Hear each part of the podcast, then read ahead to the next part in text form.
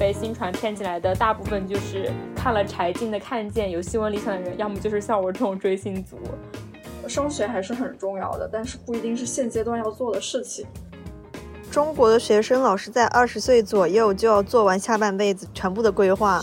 我目前心态就属于我必须保证我每一步路走的都是对的，我不敢试错。没有浪漫主义的随性，又不够理想主义的实用。所有过往皆为所得，不是很喜欢否定自己在任何一段时间的经历。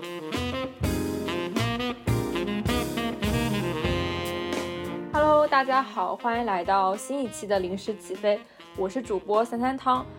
最近呢正值暑假，然后我们一刷朋友圈就经常能刷到一堆同学出去旅游的美景美照呀，然后我就在大家的朋友圈的各种各样的风景里面流连忘返。因为我自己个人就是一整个暑假都在实习，所以目前既没有打算，也没有时间出去玩。看到大家的各种朋友圈，总之就是很羡慕。但是羡慕的同时呢，也会滋生出一种。嫉妒或者疑惑的情感，就是我觉得怎么？难道大家就没有升学和就业的压力吗？因为我自己，然后身边的同学朋友们都是新闻传播专业的，新传呢，不管是在考研界还是在留学界，全部都是内卷王中王。考研考到三百八的话，不一定有学上；但是考不到三百八，一定没学上。留学的话。非九八五的学生，课程均分拿到九十分也不一定能进名校，但是没有九十分肯定进名校就很悬。所以呢，在这个大三升大四的暑假里，很多同学都在为自己的未来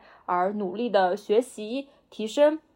当然了，我知道其实去旅游玩耍的同学肯定有自己的安排，大家只是选择不同而已。那在这个临近毕业的节点上呢，我们每个人都会开始考虑自己未来的走向，当然也会有很多因素会影响我们的决定。之前我也曾听到过一些名校的新传学子来讲述自己对新传这个专业的看法，但是呢，身为非九八五名校、非专业的传媒院校的新传学子呢，我们对自己的未来规划以及对新传这个专业的看法又是另外一种。那本期节目呢，我就邀请了两位嘉宾。一位是决定考研的西西，一位是决定就业的航子，然后就是和决定留学的我一起来聊一聊非名校新传的大四学生各自的职业规划。那首先请我们的嘉宾做个自我介绍吧。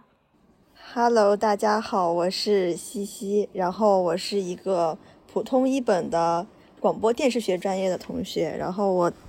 目前是准备考研。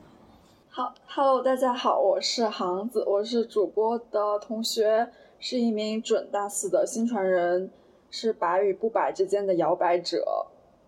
然后我未来是打算直接就业。好的，感觉你这个自我介绍有精心准备过？那在切入大家对自己的职业规划的提问之前呢，就先来问问大家为什么选新传作为自己的专业。我可以先说一下，因为我知道大家都是后期有转专业过来的嘛，但是我是一开始就填报了新闻传播，因为我在高三的时候就是还是个追星人，当时我就觉得这个专业以后是最容易进入娱乐圈的，而且当时我也很喜欢做一些剪视频啊，然后做手幅啊之类的工作，然后我就觉得新传可能是最符合我兴趣的一个专业，也是最符合我未来想做什么的一个专业。当然，我也听到很多人说被新传骗进来的，大部分就是要么就是看了柴静的《看见》有新闻理想的人，要么就是像我这种追星族。那想问一下大家，为什么选新传作为自己的专业呢？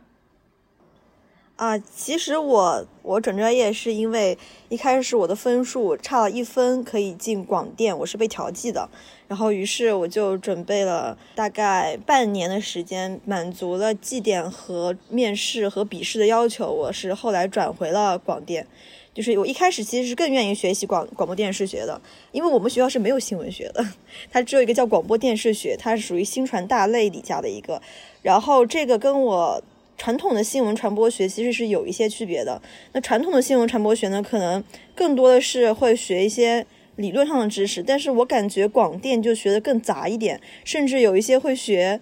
大部分应该新传是不会学这种话剧表演或者是这种剧本写作的。那这个我们也是要学的，尤其是非常奇怪要学话剧，就是这种像表演课一样的东西。那的确是我没有学过。然后我觉得，首先。我就是二十四 K 纯文科生，我还是比较喜欢社科类的。然后，像中文系的话，我感觉不是特别适合我。我觉得中文系可能更适合非常有观点有见地的那种人。像我这种偏浮躁一些的人呢，可能会喜欢更接近时代前沿或者是与时俱进的东西。我觉得新传还算是一个比较符合当下潮流的一个学科吧。还有，我觉得，我觉得我学习新传的过程中，就包括现在考研的时候，我觉得我可以在学习书本理论的同时，解决我的一些困惑。然后之前就很喜欢一句话，他以前是我朋友圈的那个个性签名。我就记那个话是：当灵性被压制成了固体粉末，请请以真诚唤醒我。我觉得新传是一个非常有灵性的学科。可能以后我们步入工作之后，可能很多工作跟新闻理想都是相悖的，或者说是完全都不搭边的东西。但是在大学的这几年里，我觉得还是度过一个蛮不错的，就是学习包括实习的。我觉得会比我学其他的学科要精彩有趣的很多，所以我并没有后悔我的选择。即使转专业的话，可能可能会付出一点五倍的难度和就是劳累吧。就先这么多吧。好辛苦了，其实我也是，就是虽然我一直在骂新传这个专业，但是我自己本人没有后悔过，因为我觉得其实我学其他的，首先我肯定也会后悔，在某个节点上作为一个二十四 K 纯文科生，肯定也会后悔学这些专业，然后再加上新传相比起其他专业，的确是带给了我更多的视野吧，然后更多的想法，所以总的来说，虽然骂还是骂的，但是爱也还是有点爱的，那。问一下行子，为什么后来转专业到新传来？其实这个的话，让我想起了高考结束之后到填志愿，我感觉我的人生现在往一个非常奇妙的方向走。当时我想的就是，当时我没有报新传，我当时想的就是我不想学理科和工科了。当时确实还是对人文社科这个专业，还有这个专业的前景抱有一些不切实际的幻想。然后当时是填志愿的时候，因为我爸妈他们其实不太不太会干涉我的选择，从小到大很多选择都是我自己来做的。然后当时填志愿的时候，我当时就是先选了地区嘛，然后就是先锁定了那个北上，再看专业。然后当时我看了一下，哦我是先选的那个社科，哦，我当时社科就看了看他两两个分流专业，我也没去了解他到底是学什么的，他未来会做什么，然后我就填了。你很大胆哎。是的，是的，所以我就说我的人生开始往一个非常奇妙的方向走。然后上了一年之后，我说这个专业不是我想要的，就是看到一些未来前景，还有学的东西都不是我感兴趣，而且我实在是招架不住那个什么政治学之类的。然后就说我要转专业。然后我当时好像是规划了两条路，我说一要么转去那个管院，二要么转去那个新传。然后后面好像是，呃，管院的话那边就是好像竞争太激烈了，然后。加上那时候我的数学好像我没有，然后我的绩点有点拉，然后我就没有去选那管院，我就转来了新传。怎么说？我感觉我一路过来好像我没有什么规划，从就是从大一到大二的这个阶段，一切都是随心而走的那种感觉。然后我就来到了新传，但是我我觉得来新传之后，其实我觉得到现在吧，我的感受其实跟你们还是挺挺像的。我肯定有个后悔的时候，因为我高中是理科生，就是好像我。我主动放弃了很多选择，然后来到这里，然后像走上一条不归路一样。但是呢，我在这里这个新传，它确实也给我一些东西，让我这个首先它让我大学比较轻松一点。第二个是它的东西，它确实比别的专业要比较有趣一点。而且我在高中的时候，我确实也是对什么明星啊、娱乐娱乐啊那种比较感兴趣一点。它其实算是切合我的兴趣点了。它只是我真正学了之后，发现它跟我想的就不是我想象中的样子。也是又爱又恨的一个感觉吧。所以说，大家虽然不管出于什么原因来到了新传，但是对于新传的各方面还是说又爱又恨的。就是我虽然知道他可能有一些，比如说就业啊或者竞争上的压力很大之类的缺点，但是结合他给自己带来的真实感受来说，还是挺喜欢这个专业的。那大家也都是大三升大四的学生了，免不了的要进行一些未来的。抉择，然后我们三个是都是选择了不同的方向，其实也有很多因素来影响我们的决定。那么现在我们就来谈一下大家为什么要选择，比如说我为什么要选择出国，然后西西为什么要选择考研，以及杭州为什么选择就业这些问题。嗯，还是我先开头吧。其实我自己本人的话。我是一开始打算直接就业的，因为我觉得，首先我对考研并没有太大的兴趣，因为我觉得自己并不是适合做学术的人。即使是在有专硕和学硕的区分之下，我觉得自己还是不是太适合。进行一些研究，然后发表文章，将两两年半的时间放在这个读研究生上。我的目标可能还是尽早的进入社会去工作，包括我自己在实习中也会感受到，我好像还挺喜欢一个工作氛围的。不过那个可能也是因为我第一段实习经历比较的愉快。但是呢，其实你的选择，特别是在东亚这个环境下，你的选择并不是你一个人的选择。就是你的父母的意志还会干涉到你的选择。我当时是我爸妈非常的不同意我直接去就业，所以呢，他们的要求是你不管怎么样，你必须得读个研究生出来，然后你再去就业。那其实我一开始没有想过出国，但是因为我的爸妈他们觉得你都二幺幺了，你考研至少得考一个九八五吧。结合我本人的学校在上海，然后他们又希望我在上海考一个九八五，这样的话就只剩下了 C 九高校的。这些选择，但是大家都知道，九八五的竞争是非常的激烈的。我自己结合自己的个人情况，觉得如果我要一个人专心的复习一整年，然后去拼这么一条竞争特别激烈的道路的话，我对我自己的信心并不是很强。然后呢，我自己再去分析出国这条道路，会觉得在国外就读一年制的授课型硕士，而且是跟我未来想从事的工作。关系度比较大的，那可能会是对我来说更好的一个抉择。当然，这边可能也要感谢我爸妈愿意给我出这个钱，因为现在的话，大家经济水平也都慢慢的上去了嘛。虽然最近几年的经济有点回落，但是现在总的来说，父母都是更加愿意为孩子出这个钱，让孩子去深造的。对我来说是一个比较好的支撑力吧。然后我就这么顺理成章的，后来自己安排了一些什么考雅思啊之类的事情，然后逐渐往出国的方向去走。那可能这是我自己的一个选择的原因吧。其实最主要的还是归根于父母会影响我的决定。然后后来我自己想了一下，的确是也需要一个学历的提升，来帮助自己以后在就业的市场上有更好的竞争力。这主要是我的一些想法，不知道大家是怎么想的？嗯，其实我是主要是为了想要弥补一下高考的遗憾，因为我高考确实也是。嗯，我自己考的成绩非常不满意。然后有一次，汤汤给我推荐了一个董晨宇老师，他不是人大的硕士，就是研研究生嘛，啊不，他是带研究生的硕那个硕导嘛。然后我就觉得他的微博还挺有趣的。其实一开始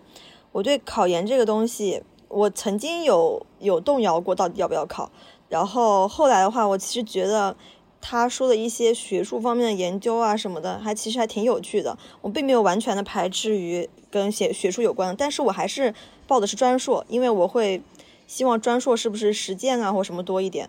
还有就是我本身我的本科的学校是一个比较普通的一本，而且就算它是一个双说起来是个双一流，它应该也是学科双一流。就是我们这个学校，我的专业并不是非常好的专业，那么我还是希望可以考一个。综合型的二幺幺，然后我也是在很多抉择之后，我也是选择了上海的一所还不算特别难的二幺幺，然后面它也是综合型的，并且它的新传的全国排名还是可以的。而且关于考研，我其实也是呃花了一些一些钱来嗯报班的，我没有去报线下班，呃报的都是线上的，就是一些冲刺班和一些资料。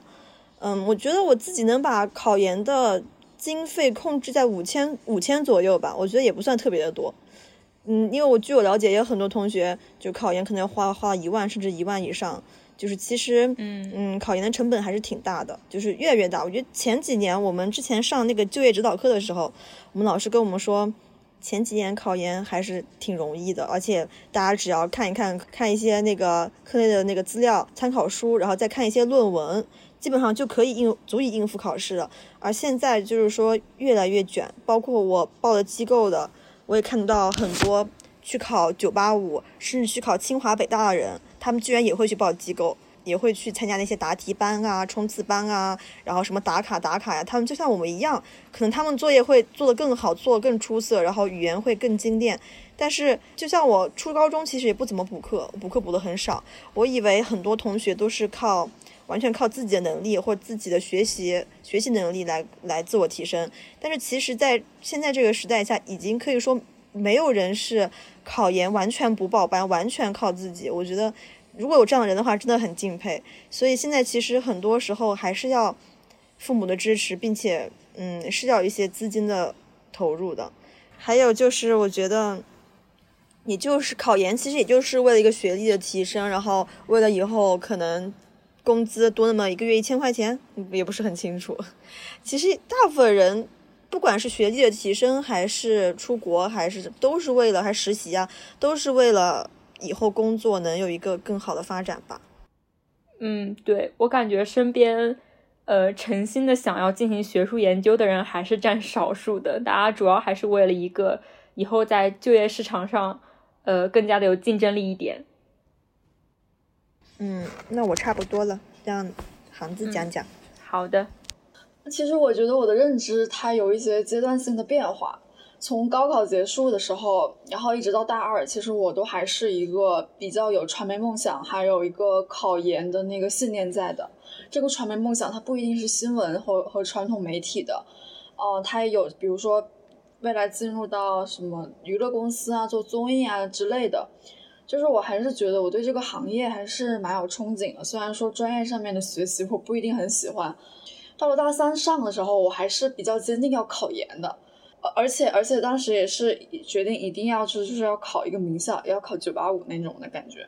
然后到大三下的时候，你就是一定要做出一个选择了。嗯，当时的话，我去看了很多资料。其实，在最开始的时候，我还是要坚定要考研的。然后一开始我有坚，就是只是在摇摆，到底还要不要继续新传这样子。其实我不排斥这个专业，但是我有陆陆续续听到很多。呃，就是说这个专业不太好找工作呀什么的，然后我当时就在想，兴趣和工作也许不一定要兼得，然后我就在想，为了自己的出路，是不是应该去转向跨考另一个专业这样子？然后当时纠结了非常久，其实没有想过要完全放弃新传，就是当时的心理就是这样子，就是我很喜欢新传这个行业，但是我觉得我需要一些别的一些专业的助力，就是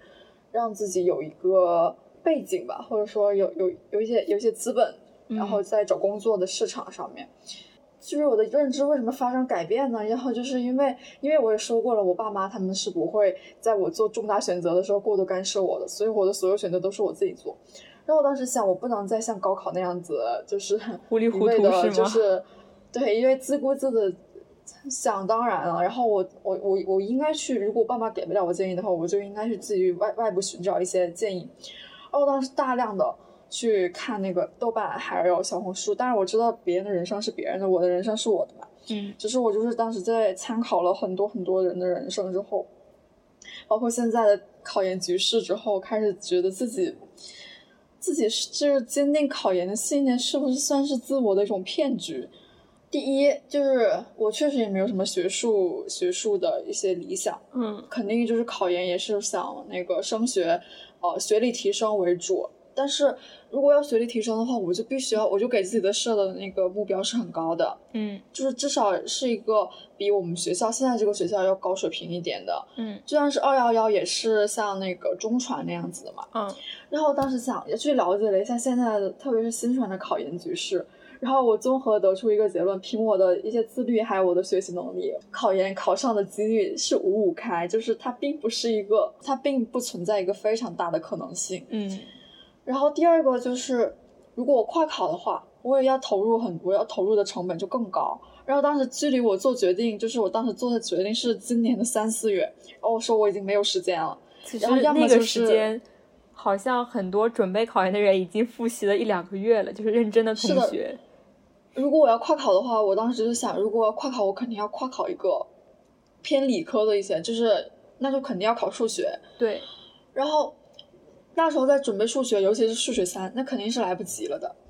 我当时就陷入了一个思考，但是我也没有很痛苦，我只是比较迷茫。我就是陷入一个思考，就是我一定要把自己的人生框死吗？一最开始我决定要考研的时候，我其实就是因为考研的信念，就是其实就是从小到大，我我都觉得就是。啊，高考要考好，然后考考完高考之后，你就要去读研，读研究生，读好学校的研究生，这样你的未来就是怎么说，就是前程无忧，或者说比较的光明，有一个好的出路，对，比较光明一些。然后，所以才让我呃对考研有这么大的执念。还有一个就是，当然也是像西西说那样去弥补那个高考的遗憾嘛。然后当时在想，我我好像。就这样子，突然自己把自己框死在了一个框架里面，跳不出来了。因为我个人是很讨厌自己的对一个东西，不管是事物还是目标过于着迷，但是反而让我迷失了一些自我想要的东西，就是我很讨厌这种状态。突然觉得考研，它在我的人生当中，我想要的是升学，但是我不一定想要考研，就是它在我的人生当中，但是它现在反过来怎么说干扰了我的一些状态，还有我的思想，然后这样我很不爽。然后我当时就觉得我没有必要一定要这样子走。然后，如果大家都考研的话，我没有必要跟大家一样，每个人有每个人的选择。加上现在的考研就是这么卷，我如果要考研的话，我就必须要未来投入很多的沉入沉没成本。我考不上的话，它对我的就业肯定是有影响的，因为我没有时间去实习，然后我会错过秋招。所以综合来说的话，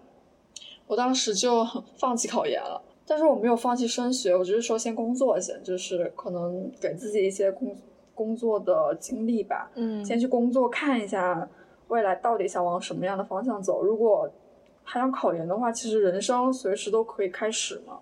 我感觉我对未来看的还是很开的，就是我我只是希望自己未来一直是这样的一个状态。然后想通了之后，我就决定直接开始去找实习了。然后也在，虽然我找的比较慢一点，其实我知道身边有一些朋友，他们的职业规划就做的更加的清晰一点，就是直接就是工作，然后只就是。直接在暑期拿到了一个很好的实习，但是我觉得可能我这个人就是喜欢慢一点吧，然后就是自己想清楚什么路就好，然后就在今年八月份的时候也开始找到了一段自己很满意的实习，然后就是未来就是准备秋招这样子。嗯，我感觉你的经历就是很典型的，因为爸妈不干涉嘛，所以可以自己。做选择的空间会比较大一点。其实，如果我爸妈不干涉的话，我可能跟你的想法是比较接近的。就是我认为升学、学历提升也是需要的，只不过不是我现在想做的事情。个人现阶段可能更想直接就业去了解一下目前的行业的情况是怎么样，然后根据我目前工作情况再决定未来要不要去继续升学。包括其实自己工作一段时间，也会给自己的经济能力有所提升，然后我再去学一个自己相对来说更喜欢的专业，帮助自己有一个更明确的规划。具体来说的话，如果以就业为目标的话，大家其实还是为了就业而做准备的，只不过中间有很多不一样的，包括个人的喜好呀，然后父母呀，或者说自己曾经的一些经历的影响。但是总的来说，我们还是在大三下这个节点上做出了一个。至少自己目前还是比较满意的决定，并且往这个决定的终点一直在不断的前进。那现在就来问一下大家的准备情况是怎么样的啊？那我现在讲一下我的情况。首先就是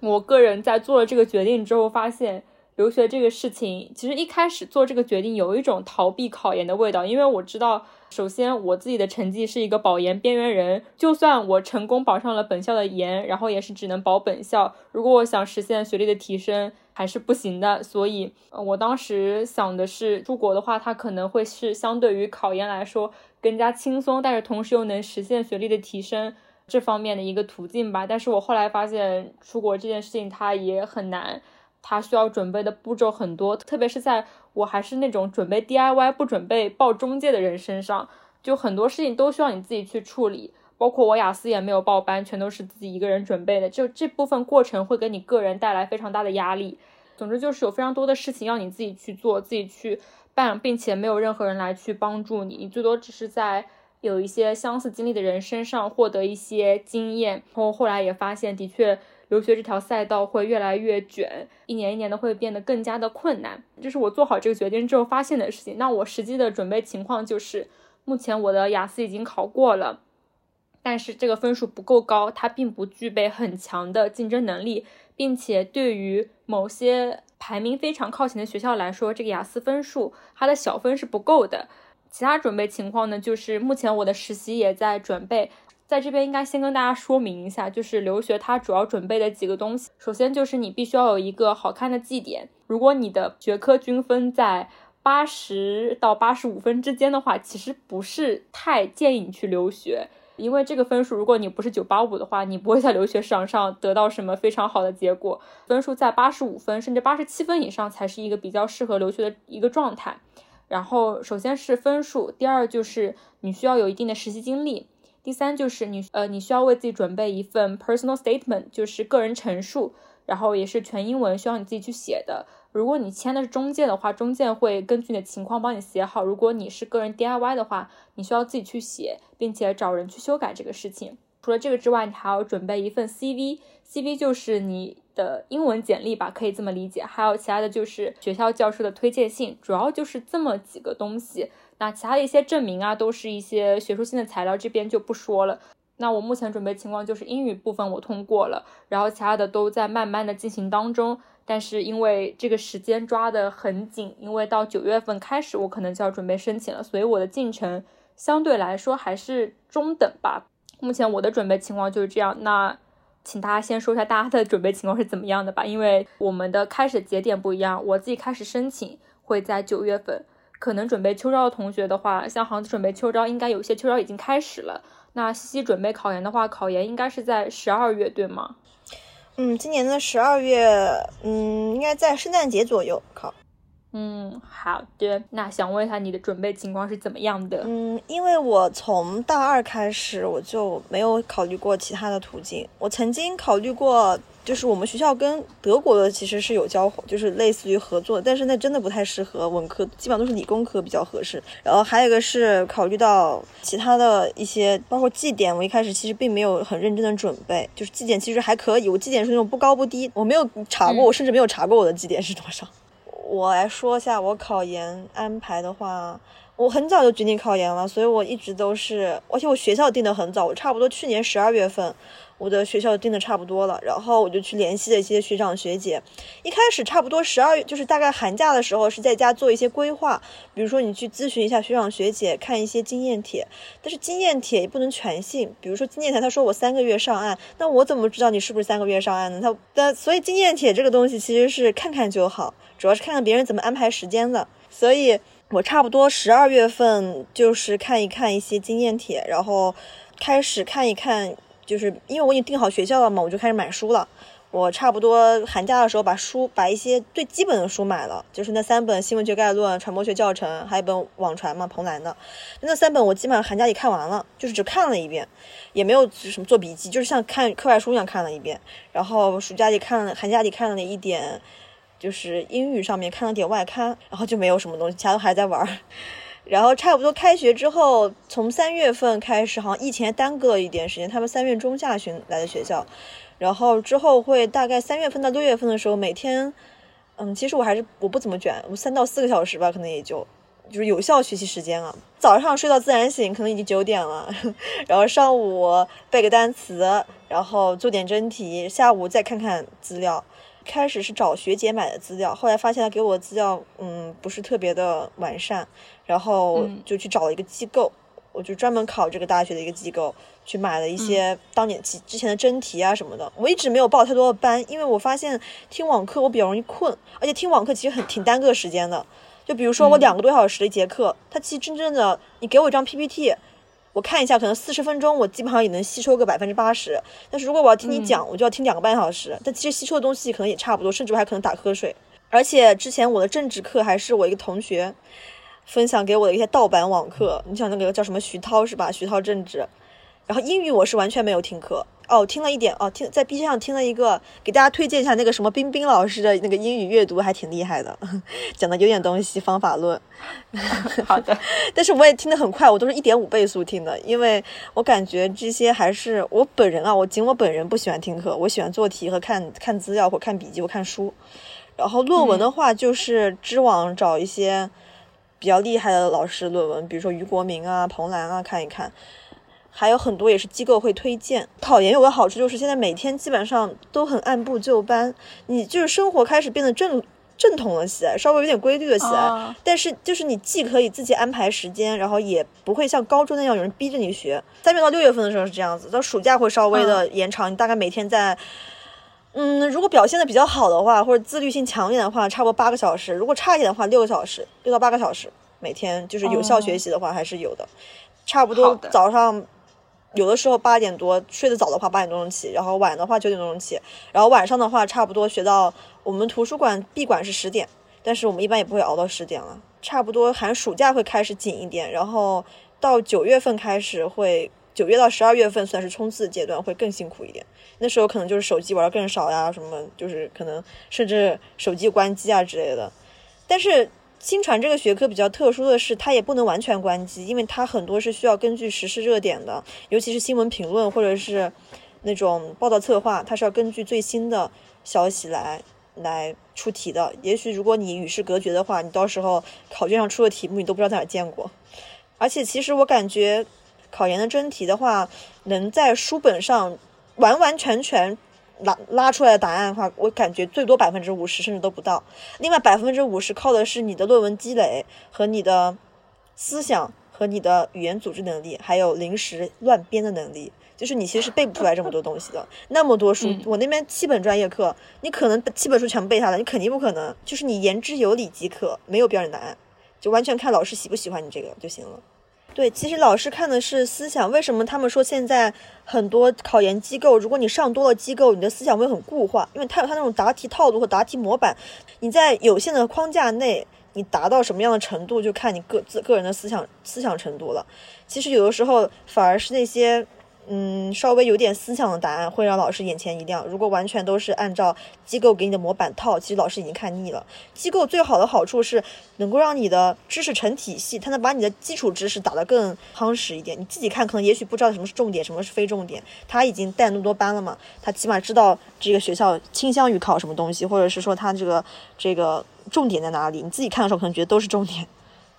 这就是唯一的好处。好的。那我感觉你的考研状态还是一个比较稳定的状态。对，其实我还挺我还挺摆烂的，有时候就是我前两天去了一趟，我还会去密室，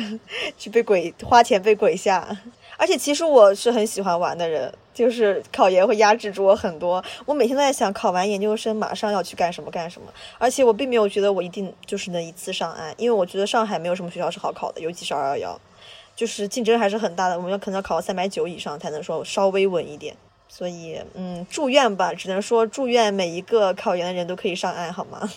好的，祝你一战上岸，一战成功。谢谢，来下一个吧。下一个，行子来讲自己的秋招，呃，秋招现在还可以，已经开始了吗？秋招，秋招开始了，但是我刷的题，我还没开始大刷题呢。也是秋招要到到十一月份才结束吧？但是很啊，没有，现在很多都是提前批，提前批很难。其实最开始我是想转技术岗的，因为我我觉得如果我要工作，那我肯定第一目标就是钱，哦，而且而且我没有想过去传统媒体，因为我没有什么新闻理想。然后我当时就想，传统媒体没什么出路。当然我不是冒犯所有人，我是说在我这里，因为有很我知道有一些人他很很厉害，他有他的新闻理想，这种人就是能大放光彩那种，但是那种人不是我。然后我就我就没有考虑过传统媒体，我也没有考虑过新闻媒体，我就直接向往私企转，要么就是互联网。虽然互联网裁员裁的很很狠的，但是一开始能赚多几年钱，那就是赚多几年钱呗。还有要么就是外企或者是私企，这几个走。然后一开始其实我是想转到技术岗，就是我想去学那个编程，或者说我想去那个数据分析这种偏技术一点的岗，因为这种岗位一般的工资它比较高一点，而且比。啊，新传比那些文科要去的文科岗，它更加值值钱一点。后面我发现，就是本科的话太限制了，而且现在要开始学编程的话，需要投入大量的时间，然后就有点困难。然后我就想了一下，我这个专业，我们这个专业如果要进到互联网行业的话，一般就是要做，要么就是呃行政，然后要么就是运营，要么就是公关，要么就是营销。然后，然后，因为我之前大二的时候，因为到大一到大二，我都是一个闲人状态，就是什么事情麻烦，什么事情别来找我，就是那种，就是然后就导致了到大二的时候，我的绩点非常平庸，然后我也没有很多课，呃，校内经历还有项目经历。然后大二下的时候，我说不行了，我必须要找份实习了，然后我就找了一份比较短期的实习。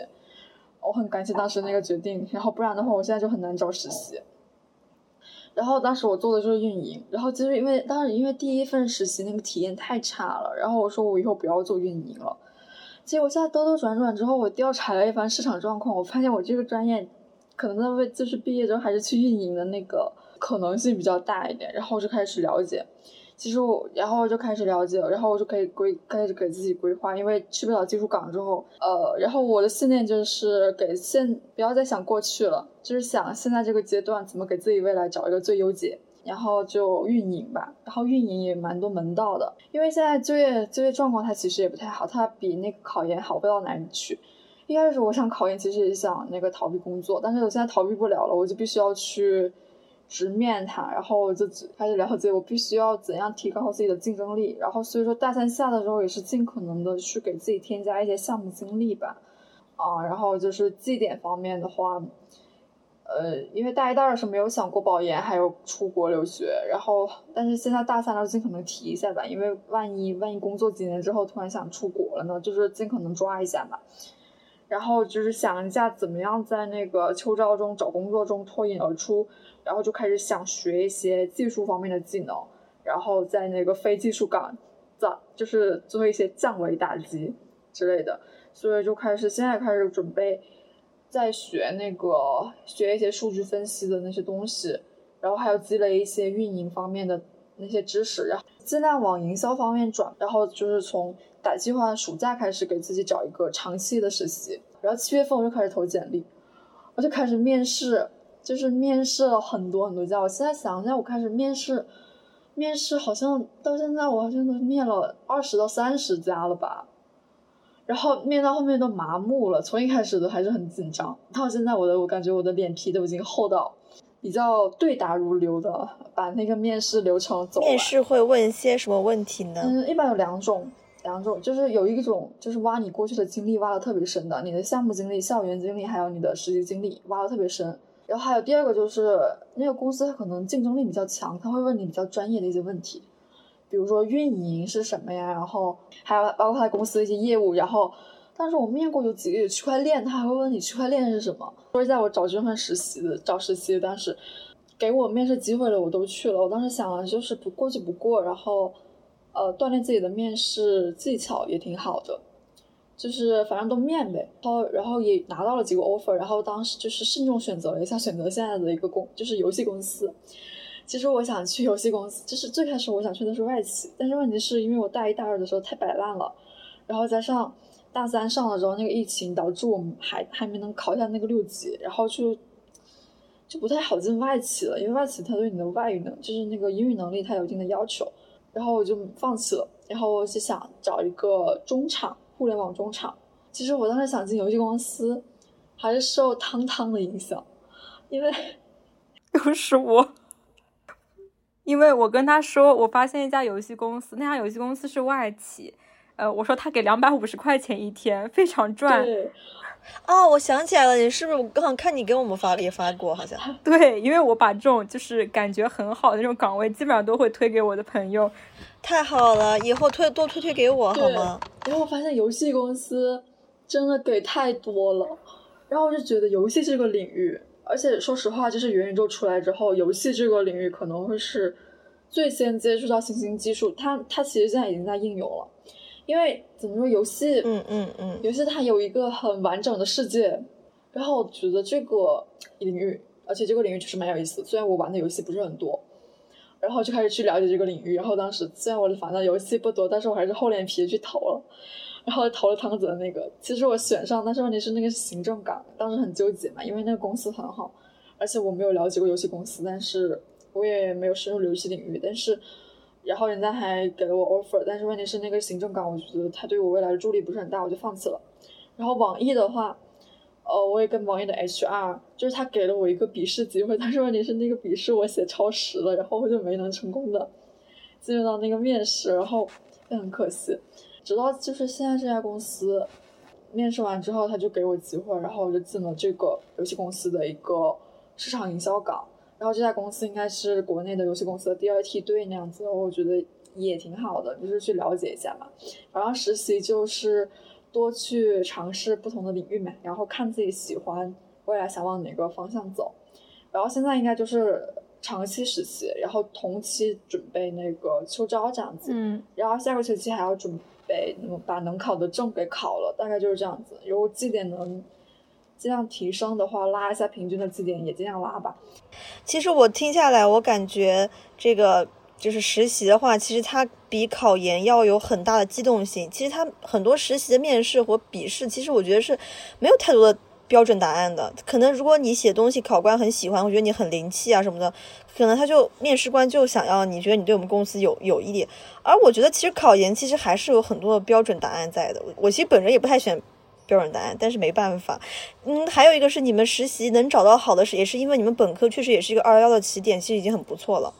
你如果你是一个普本，也不一定能找到这么好的实习啊。所以你还有你们第一学历还是很不错。要看行业，有些行业它对你的学历要求，其实我个人的实习来看的话，我会觉得找实习它的时间节点以及你的岗位匹配度很重要，它会比你的第一学历还要重要。有时候筛到最后，你会发现一个呃，甚至是海外本科跟一个国内二本学校的学生，他如果岗位匹配度是那个二本的学生更高的话，还是会选择那个二本的学生，而且就是岗位匹配度会比一本学呃会比你的本科学历要重要很多，而且就是如果你正好投简历那个时间点卡的非常好，处于公司找不到任何人，就属于那种好的学生已经找到实习了，然后其他学生还没有开始找实习这个节点的话，你去投简历一投一个准。对对对对，有时候他甚至会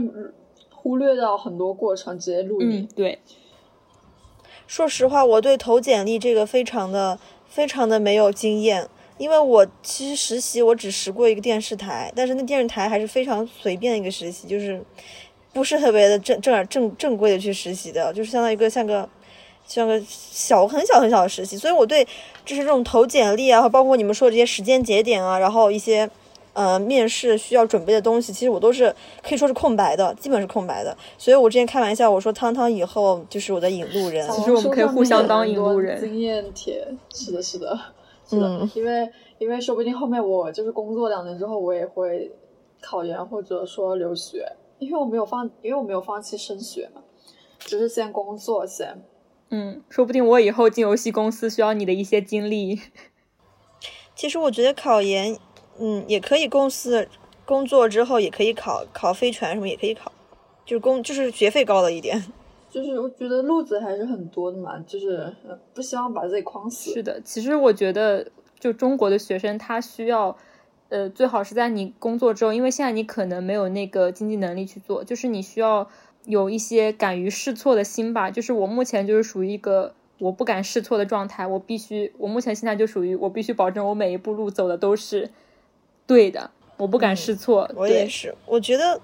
其实我之前和汤汤开玩笑，我说咱们是不是仇富？其实也不是说仇富了，就是说他们会有更多的机会和和试错的这个成本在。那我们可能就是人家说开玩笑说小镇做题家，可能一开始这个眼界和这个就已经限制了，或者这个家庭已经限制了你可发展的道路。那么我们只是靠自己的摸索，在在努力的。闯出我们自己觉得合适的天地。其实很多时候，我我当时我妈跟我开玩笑说：“你哪怕考个本校研究生也可以啊，你就回老家，对吧？那个随便上个什么，进个电视台也够了。”但是只是看个人选择。如果你不愿意上了这么多年学，还回到一个很小的电视台碌碌无为的话，你肯定还是要选择去努力一把去考研。所以当时我这个事情。也也跟他探讨了很久。如果我考本校研究生，可以说是相当简单了。但是想一想，还是不想给自己这么轻松。其实都挺好的，不一定一个选择就封死了你所有的路了。就是我感觉这个人生它是一个，就是怎么说，它是螺旋上升的，或者说它是一个，我如果就是这个过程我达不到目的，那我就走另一条路呗，无非就是慢一点、久一点，比别人没有那么快。但是我觉得我无所谓。哪怕我不想在大城市待了，那我就回去呗。然后现在，然后现在是因为我不想回家乡那边，或者因为那边的工作比较少一点。然后我就想，而且我还是蛮喜欢上海的，那我就留在上海呗。我感觉就是，我觉得做选择的时候不要给自己太多心理负担。反我感觉，而且我觉得中国的学生老是在二十岁左右就要做完下半辈子全部要。就是全部的规划，是的，对。那为其实我们根本没有什么经验，也没有进入过社会。我们现在理想中都是我们想象中的东西。对，虽然我现在，所以感觉还挺挺奇怪。虽然我现在我也不敢走错路，就是我就是因为我放弃了考研嘛，我肯定是希望我的工作不要是秋招的时候就能找到工作。但是如果实在是不行，那要怎么样呢？然后我就会跟自己说，这都是大环境的错，跟我没有关系。虽然我不想走错路，但是。如果后面真的错了，那我又能怎么办呢？那我也不能就一蹶不振了呗。我之前看那个有一篇公众号的文章，就是我说他写了一个文章叫《我爱你废柴》，然后我还转过那个文章，我记得里面有句话说。什么？就是说，我们现在很多人，尤其是文科女啊，就不管是文科，就现在很多人，他就是没有浪漫主义的随性，又不够理想主义的实用，就尴尬摇摆在成为何种人的想象与如何实现的现实中，就是不断的在呃和自己和解，然后又开始厌恶这个社会，然后又在和自己和解，再是一个往复循环的这个嗯 循环之中，还没有走出来，就根本没有非常的说，要么就我就摆了，我就直接摆，我不干了。就回老家，或者是去小县城也可以，要么就是说我就是拼命拼命努力，我就要成为什么人上人啊之类的。其实大家都是在在摇摆，一直一直在摇摆。其实我感觉我已经和解很多了，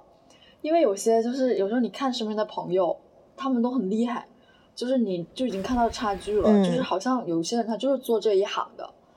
然后我就看到差距了。但是我也不会太失落，因为每个人有每个人的人生，他的人生跟我的人生注定是不一样的。然后我只要过好我自己的人生就好了。虽然我也是一个摇摆者，但是我觉得我我很乐得自在。可能是因为我还没有正式工作，就是那种家庭的重担还没落到我的身上。我现在想的就是未来怎么快乐怎么来，就是我们都在试错嘛。我依然希望自己做出的选择是比较明智和聪明一点的，然后不希望自己过于的限制。那我感觉我，我感觉我已经活出我的人生了，我感觉我很潇洒自在。虽然这很可能是给自己摆烂找的借口。我感觉我每次在学习的时候，都是在用延迟满足在安慰自己啊，等我怎么怎么样，我就干什么去啊，等我考完，我跟小汤再去济州岛玩一趟，都是在美美做梦，你知道？然后就做一些梦来让现实没那么痛苦。我也是，就是我，我一开始节目开始的时候，不是我看到很多人在旅游嘛？然后我整个暑假都因为要准备一些事情没有出去，然后我也是给自己延迟满足。等我填完学校的申请系统，我就去旅游，我就去旅游。但是很多事情都是在延迟满足中过去了，所以我也不懂到底我现在做的事情有没有意思。但是反正就目前就这样吧。我也是属于那种虽然有一个差不多规划，但是先走一步看一步吧。反正总有那一天我会满足的，我不会让自己完全处于一个永远在延迟满足的状态之中。哦，说起来，我之前看到过一个视频，就是还挺有感触的，就是说很多东亚的孩子都是那种。阶段式人生就是，嗯，比如说，等我考上一个好大学了，我的人生才真正开始。然后考上大学之后，就开始想，等我考上一个好的研究生了，我的光明人生才真正开始。在准备这个阶段的过程中，其实很多的人生它依然是人生，就是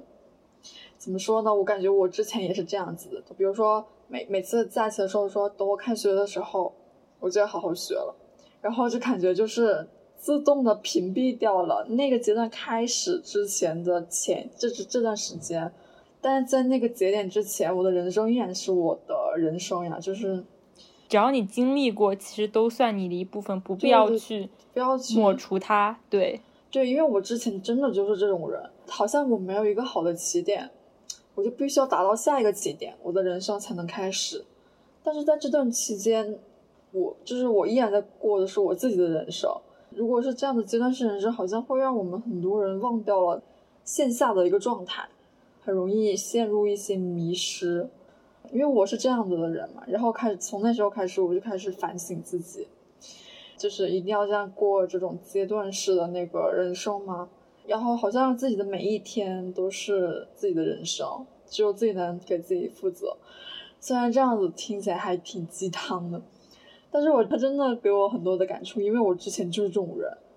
就是刚刚你们说到了一些，就是其实有更延展性的一些职业规划的问题。其实我就想问大家，因为目前谈论的什么考研呀、就业呀，包括留学啊，都是一些现阶段我们做的一个短期的呃职业规划。大家有没有什么更加长远一点的职业规划？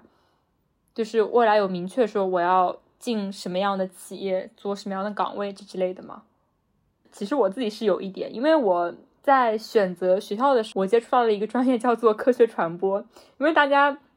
应该平时都能发现，就是很多人叫我汤老师嘛，然后我就特别喜欢那种给大家讲一些七里八怪的知识，我就很特别热衷于科普这个事情。但是我本身是个文科生，我没办法向大家科普一些。科学性的知识，因为我没有那个知识储备。但是我又会觉得，人他是应该需要向更多的人传输一点科学相关，包括是社会科学相关的知识的。大家多懂一点是没有什么坏处的。所以，其实我个人从理想主义的层面来说的话，我是很想从事科学传播这方面的内容的。包括它其实并不是一个单专门进行科普的行业，而是一个就是让更多人参与、喜欢上科学、喜欢上社会科学这方面的。对，如果如果是真的要从理想主义的角度讲的话，我未来就想从事那些什么企业里的科学传播岗啊，因为我知道有企业是在做这个内容的，他们会把这个科学传播的岗位，呃，放在一个公关传播部里面，然后让一部分人负责，在做这个活动的过程中呢，给公司的形象增添一些内容。那这可能是我自己比较理想主义的一个职业规划，就是未来去从事一些科学传播相关的工作。但是呢，实际上我并不知道我未来能干什么。如果要切实际一点的话，就是先随便找一家公司，希望它不是一家特别初创的公司，去做一个跟品牌传播还是公关传播类相关的工作。这是我一个比较长远的职业规划。我我没有什么特别长远的职业规划，因为。考研的话，属于是我目前唯一可以选择的东西，因为我感觉我每一年的思想都挺不一样的。我去年的现在跟我今年的想法还不太一样。我感觉我必须得读完了两年的研究生，然后我还因为我之前不是在上海上学，我在南京，我想了解一下上海的这个大环境啊，或者是工作的环境，或者是，嗯，就是想上完两年研究生，然后听一听导师的建议，然后再根据我自己的能力。再来选择，因为我感觉我现在其实是一个没有什么 本事的人，就是我没办法去规划之后这个，而且我对于这个投简历这个或者是工作这一方面，其实还是个小白，我必须要有更多的经验来支撑我去选择。我目前没有什么底气去让我说我可以马上去有什么样的规划，可能还是要等嗯研究生结束，然后如果我们再聊一次天的话，我可能会说的更多一点。好的，期待那一天的到来。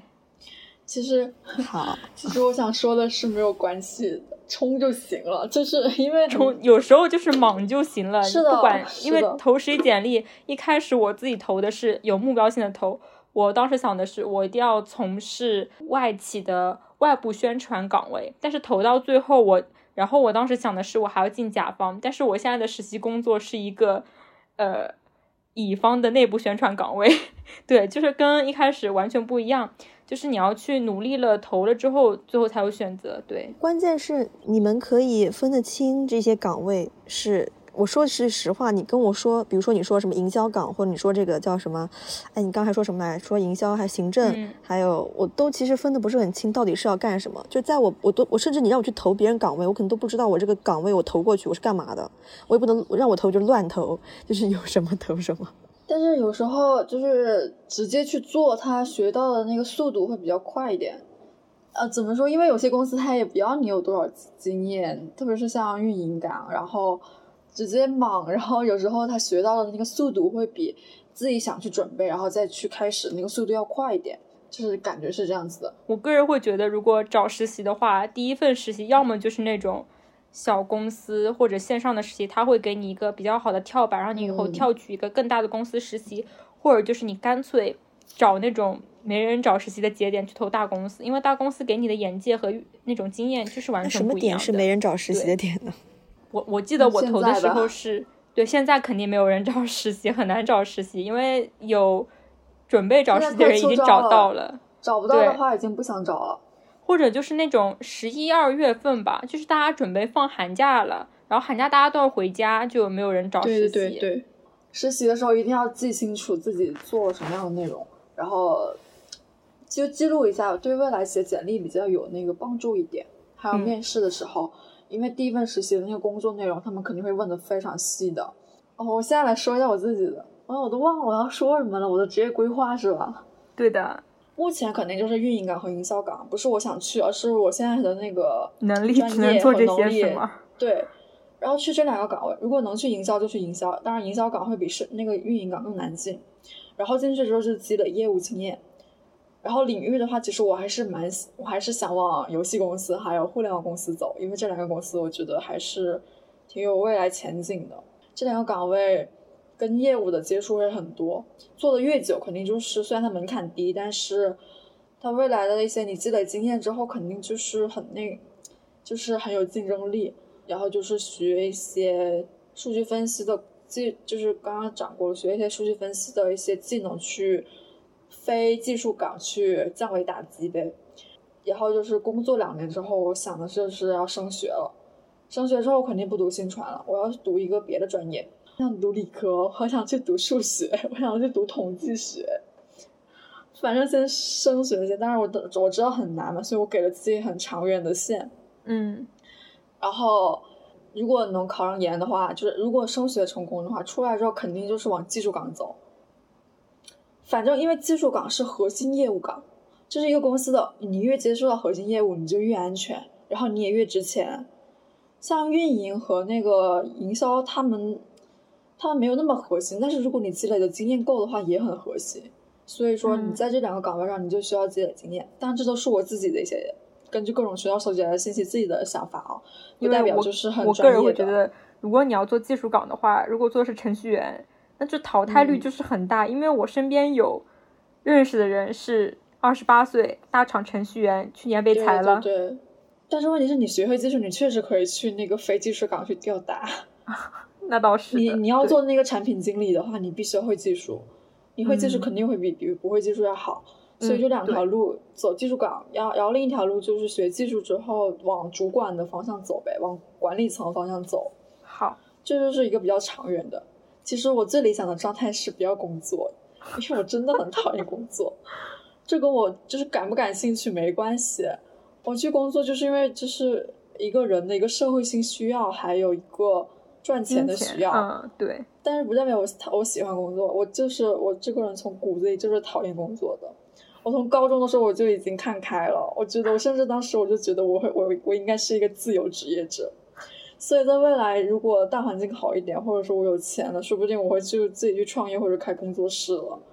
那我跟你稍微有点区别是，我不是讨厌工作，我是讨厌上班。就是你知道大家现在都在讲那个元宇宙啊，Web 三点零啊，我觉得这种东西。其实我个人对元宇宙不是很看好，但是我又希望它发展起来。原因就是因为我希望元宇宙能给我带来的就是未来可以永远的 work from home 居家办公，或者就是说我一周五天，我两天来公司就可以了。我我也不是讨厌与人打交道，但是我觉得上班这个过程坐在那边就是对人身心一种折磨。包括他对你是一样的，嗯，包括他的时间利用率也不是很高，就是在你工作完之后的。那那些时间里，你有没有办法有效的去安排你的时间？但是你在家里，你就可以去这么做。不是，我觉得我这种人就是说好听点叫比较自由一点，说难听点就是比较懒散。其实我不喜欢被约束，就是上班嘛，它就是一个固定的时间，对，去，然后然后说不定还要加班，然后就不能早回来。这个状态对我来说太痛苦了，就是每一天都是一样的，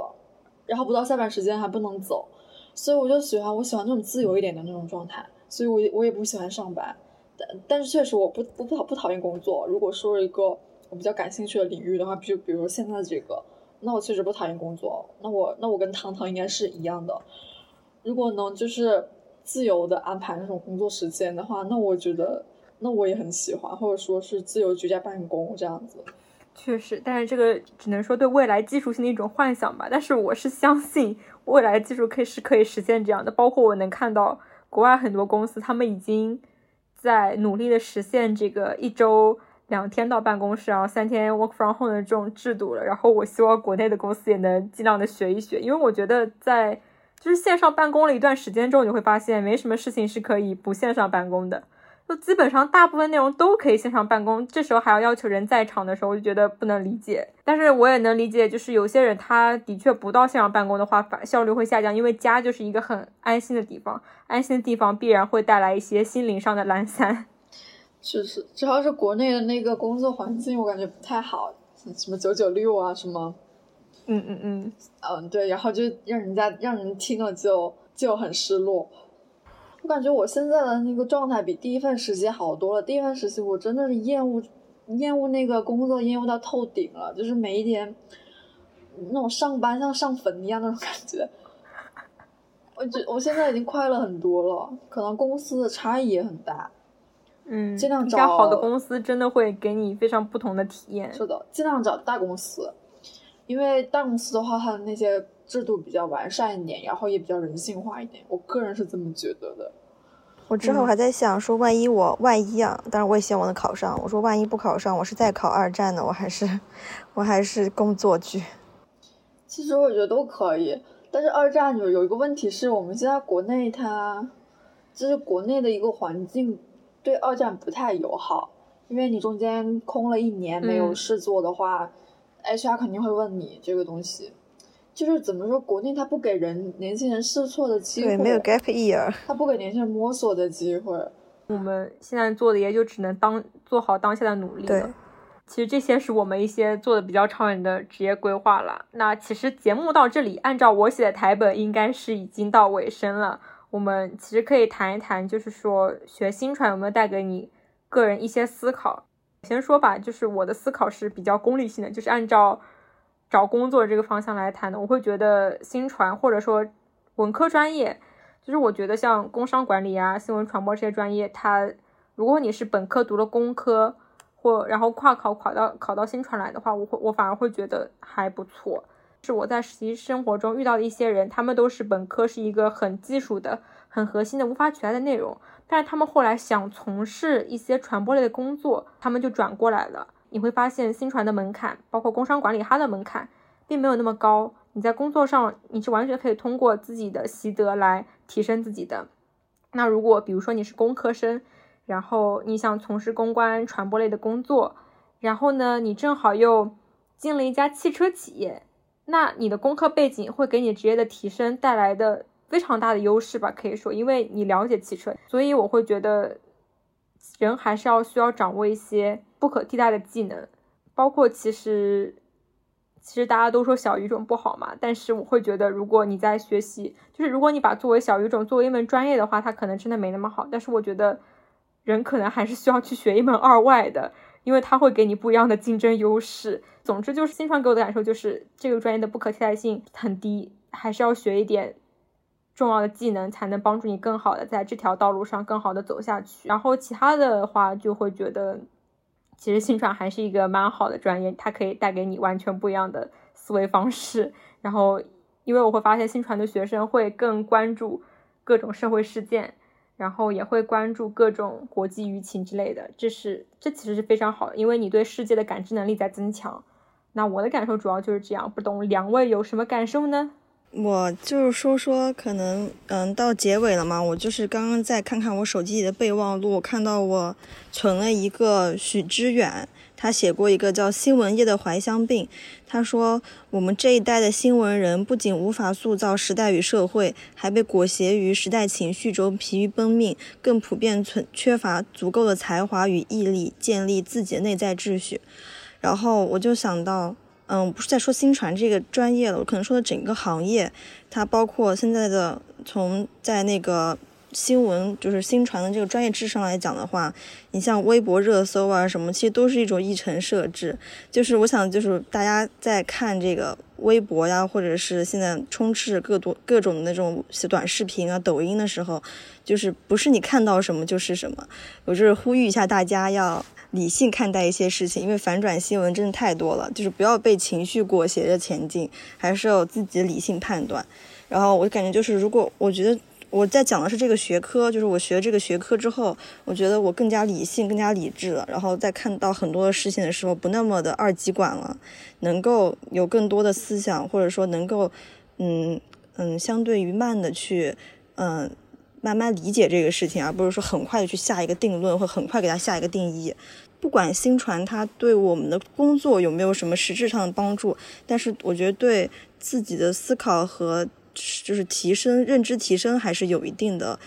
嗯，有一定的帮助。所以我不太赞同小红书里面很多去。劝退人家报考新传，因为如果你真的很喜欢这个专业的话，不论你以后升不升学，或者是会不会考试或绩点，你学这个学科，我觉得还是不错的。我并没有说不推荐大家去学这个学科，我还是对这个学科保持着一定的热情和和赞赞同的。我感觉就这样。嗯，如果是我的话，呃，我自己认为的一点还是所有过往皆为所得，就是我不是很喜欢否定自己在任何一段时间的经历。嗯，新传它肯定有给我带来很多东西，然后它，但是它肯定也引引发了我的一些不满嘛。但是，但是，首先有一点就是在这个专业中，就是他，我不管是这个专业学的东西，还是一些老师，还是我我们身边，还是我因为这个这个专业认识的一些朋友同学，他们其实都给我带来了一些收获，就是从对社会事件的一些思考，还有对人生的一些思考。肯定是有这个专业的一些助力的，因为我初，因为我高中的时候是理科嘛，然后其实学我们班学新传的，好像就我一个人是吗？好像就我一个人，然后就是很多同学都去了很多不同的专业，其实有时候可以看出我跟他们之间的不同的，每个专业都有给每个不同的专业都给我赋予到每个人不同的气质，然后我感觉新传它给了我。它确实给了我很多对社会事件的一些思考，它让我更加冷静的去看待社会上的一些舆论呐，这些声音，这些是他给我的，而且他确实让我这个人还是挺有人文关怀的吧，在跟外界、在跟这个世界打交道的过程之中，虽然我已经慢慢的麻木了，但是我觉得这个专业，它还是挺让我在心中还是挺让我有一些人文关怀在的，它给了我很多很多的渠道。去接触到以前不接触到这些东西，就是那我感觉，那其实我觉得一个专业能带给我们就是对思想上面的提升，一些思一些思考方式，还有一个人的气质吧。那我觉得其实在这些方面，新传他已经做到了，他已经给到了我想要的了，所以我觉得我还是挺喜欢这个专业的，然后也很，然后也很喜欢在这个专业认识到的很多朋友，包括。可能还有城市，还有学校的加成吧。然后在大学的这段期间中，感觉我接触到了很多很多不同的事物，对于我未来的一些认知啊，还有对于我人生的认知，对我人生思考，未来要走的一些路都有影响。所以我还是还是认为，所有的经历都会造就，都会铺就现在的一个人吧。所以我不会去否定任何一段经历。那我觉得新传它还是给了我很多很多东西的。大概就是这样子。好的，虽然在豆瓣小组上看到大学后悔学新传小组里面有非常非常多的人，并且在不断的劝退大家学新传，但是首先大家都会知道，一个人如果铁定了心要学一门东西，他是别人再怎么劝也劝不动的。所以，如果在听这期播客的朋友是新传的学子，或者是有打算报考新传的高三生。呃，或者是马上要进入到大四、大三的学生，希望大家能，或者说甚至是已经毕业的学生，希望能从我们的聊天中看到，呃，我们这些非名校的新传学子对自己人生的一些思考和职业规划吧。然后也希望能对大家的职业规划有所的帮助。其实节目到这里就已经结束了，大家觉得我们还可以聊点什么东西吗？嗯，我差不多了，我就想。嗯，我可能就是说，我来，我之前我自己也写了一个小小的总结语，跟家就是跟大家打一个就是结尾一下吧。我说就是很希望就是有这么一个机会，就是也很感谢有这样一个机会和大家一起在这个赛博空间里面用对话来抱团取暖或者来关照社会，觉得这是一个很很难得的机会。然后也希望以后有更多的机会能跟大家在。线上交流，甚至以后可以在线下见面。毕竟隔着一个屏幕跟面对面还是有区别的。